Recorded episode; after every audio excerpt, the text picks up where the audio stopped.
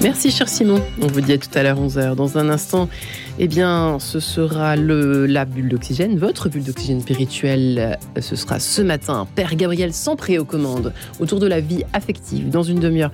Ce sera le grand témoin présenté par Louis Dauphren. Mais tout de suite, euh, Marie-Léla Coussa, bonjour. Votre rencontre du jour à 10h03.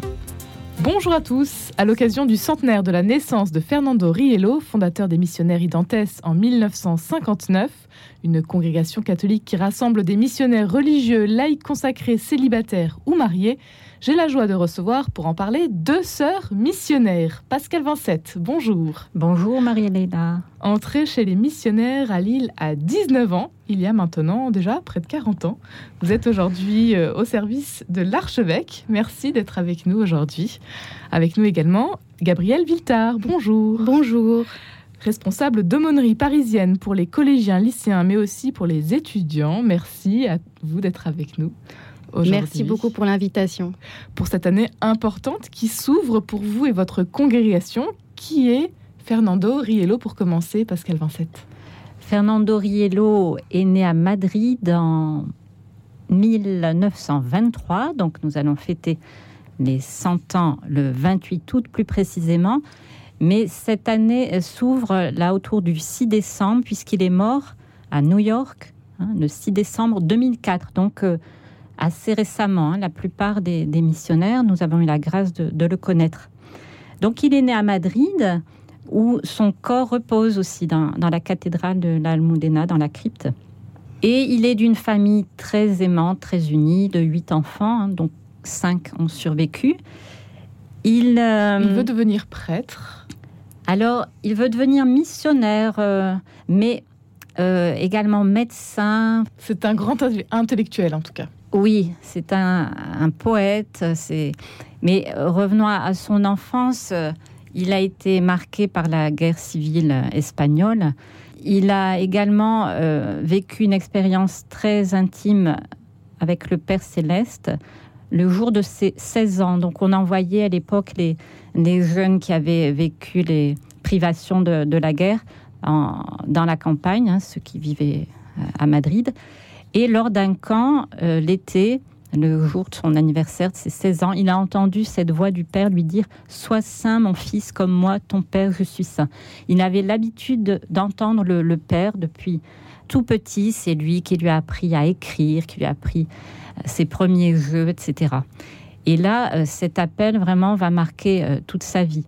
Ensuite, il ne peut pas commencer ses études comme il l'aurait aimé à cause d'une maladie de, son père. Donc, pour subvenir aux besoins de sa famille avec un de ses frères, il passe un concours à la poste, un concours difficile qu'il réussit et il est envoyé à Grenade.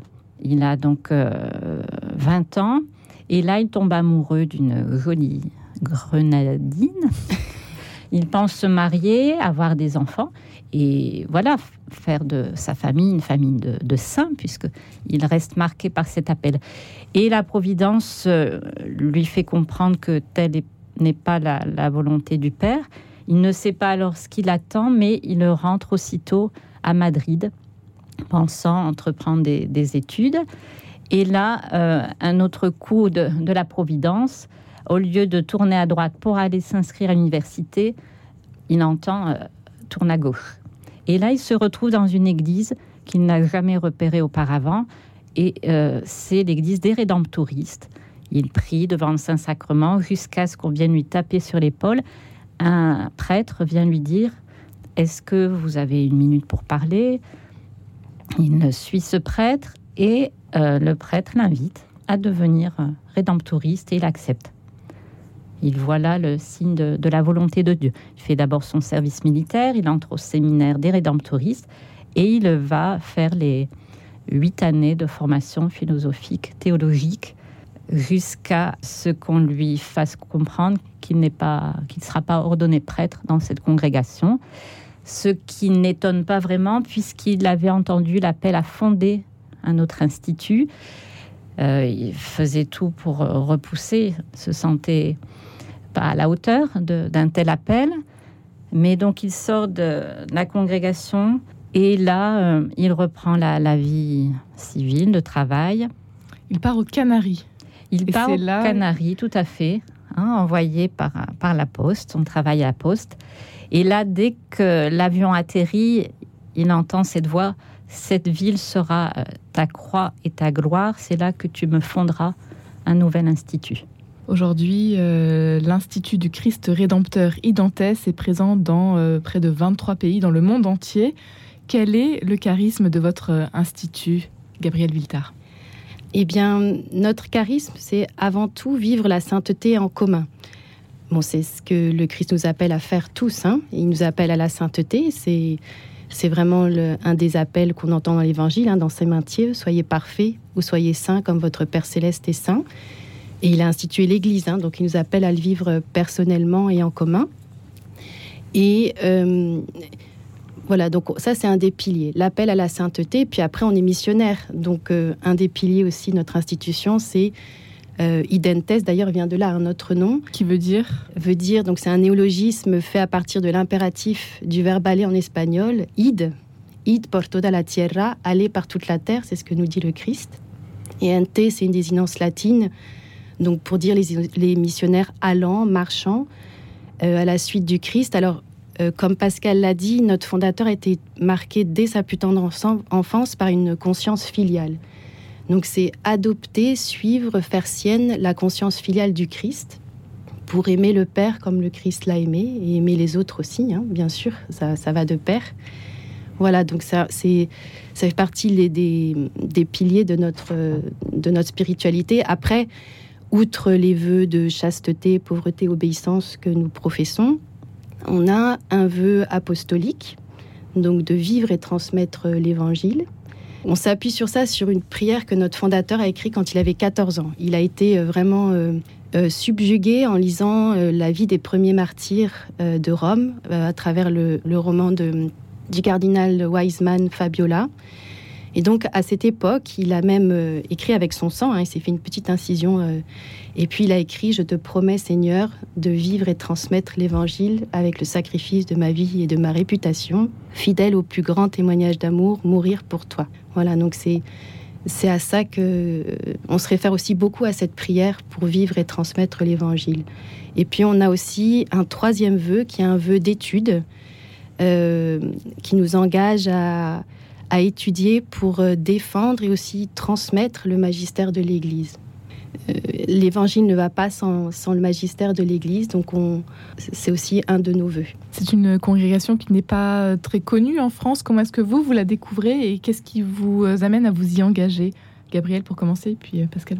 Ben, moi, j'avoue que euh, j'ai été catéchumène adulte, hein, donc j'ai reçu le baptême à 20 ans. J'ai reçu un accompagnement magnifique, euh, notamment à travers les aumôneries étudiantes. Moi, j'étais étudiante à la Sorbonne, donc euh, c'est là que j'ai rencontré, ben, en l'occurrence, Pascal, qui est en face de moi. Et hum, c'est vrai qu'après mon baptême, je sentais vraiment qu'il me manquait la vie de prière et la vie de prière avec l'évangile. Hein. J'entendais souvent les prêtres dire il faut vivre de la parole de Dieu, vivre de la parole de Dieu, mais je me disais oui, mais comment on fait ça? Et j'ai demandé de l'aide à Pascal, euh, qui me l'a donné très très généreusement.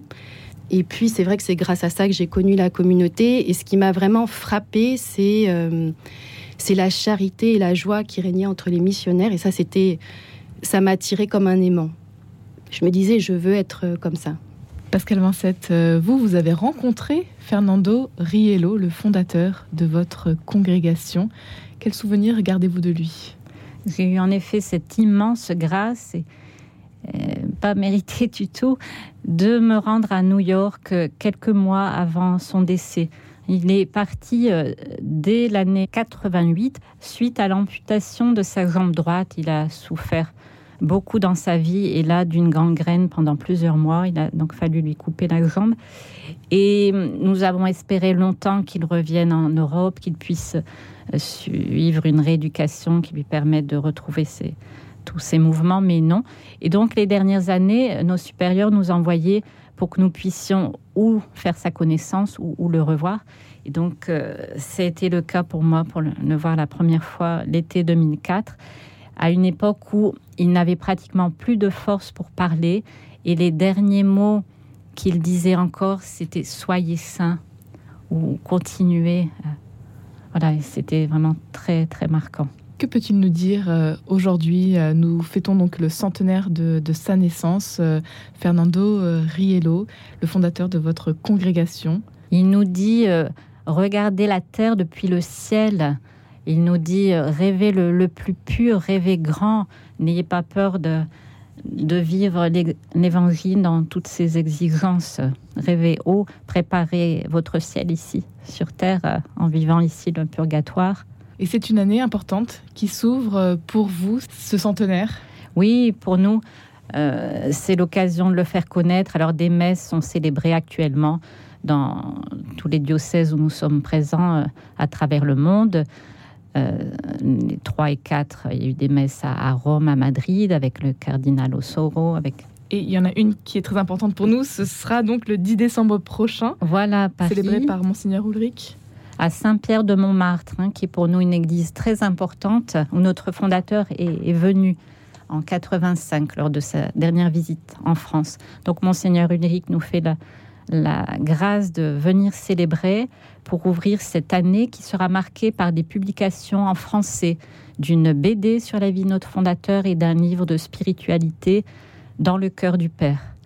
Et ceux qui voudraient connaître plus sur sa vie, il y a un livre d'entretien, Dialogue à trois voix, qui parle justement de son intimité avec le Père, avec euh, les personnes divines.